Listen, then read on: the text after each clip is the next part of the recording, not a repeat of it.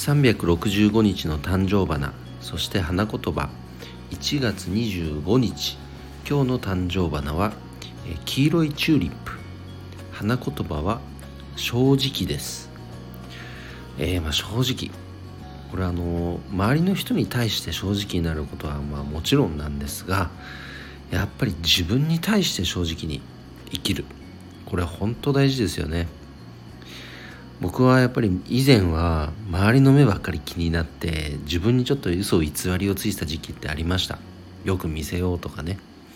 でもそこから解放されてで今は独立という道を進んでいますが本当にね楽に楽になったっていうか人生楽しくなりました。ストレスが全くないです。皆さんもぜひねそんな素晴らしい楽しい人生をぜひ送っていただきたいと思います。それでは今日も一日頑張ろうずよっちゃん社長でした。バイバイ。